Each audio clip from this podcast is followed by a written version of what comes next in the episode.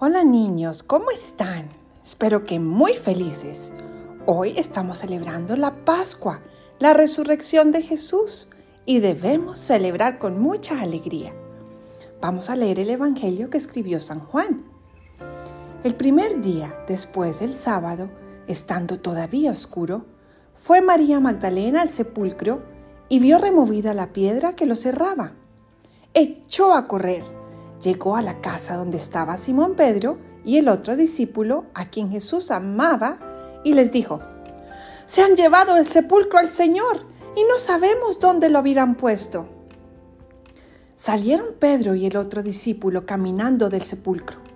Los dos iban corriendo juntos, pero el otro discípulo corrió más a prisa que Pedro y llegó primero al sepulcro.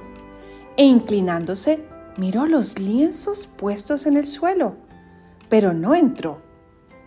En eso llegó también Simón Pedro, que lo venía siguiendo, y entró en el sepulcro. Contempló los lienzos puestos en el suelo y el sudario que había estado sobre la cabeza de Jesús, puesto no con los lienzos en el suelo, sino doblado en sitio aparte.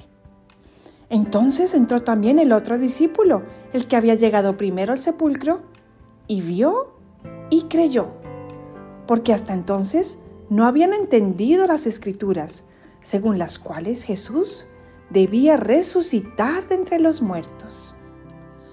Palabra del Señor, gloria a ti, Señor Jesús. Ven Espíritu Santo e ilumínanos para entender lo que nos quieres enseñar con este Evangelio.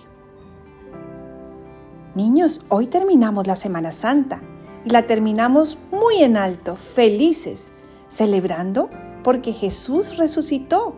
Hoy es el día de Pascua, es decir, paso de la muerte a la vida. Y no solo Jesús resucitó, sino que Él venció la muerte, para Él y por nosotros. Eso quiere decir que Jesús abrió las puertas del cielo para nosotros. Eso quiere decir que cuando muramos, si creemos en Él, podemos ir al cielo que es el lugar más chévere y hermoso y divertido que nos podamos imaginar. Entonces, hoy es el día más importante de nuestra fe porque celebramos la resurrección de Jesús, ¿verdad?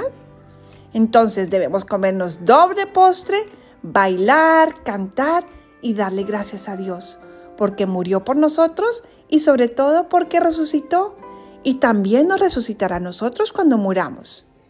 Entonces, felicidades niños, a celebrar y a gozar que es un día muy especial. Los quiero mucho y nos escuchamos la próxima vez.